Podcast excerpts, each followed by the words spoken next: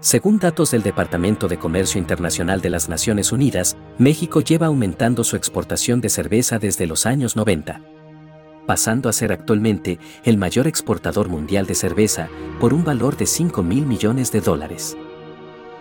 En segundo y tercer lugar le siguen Holanda y Bélgica con 2 mil millones. Y en cuarto lugar Alemania con 1.400 millones.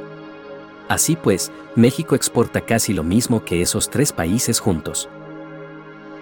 Esto podría parecer una buena noticia para México. Sin embargo, este 2022 justamente fue polémica la situación de escasez de agua por sequía en México. Hasta el punto que, el presidente mexicano, pidió a las cerveceras limitar y optimizar su producción y aprovechamiento del agua. Y es que producir un litro de cerveza consume entre 2 y 4 litros de agua potable.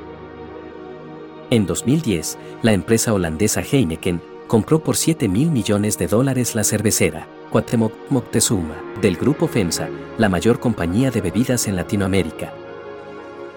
En 2013, la compañía belga AB InBev compra por 20 mil millones de dólares la cervecera Modelo, productora de la popular Corona.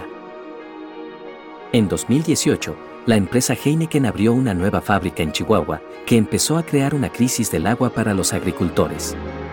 Esa sola planta consume más de 2.000 millones de litros al año.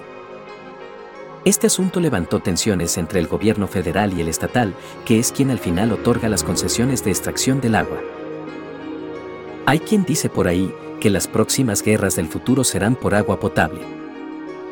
No sé si eso llegará, pero sí sé es que hay gente sin escrúpulos que solo piensa en su propio lucro. Datófilos. Buscamos, analizamos y compartimos datos.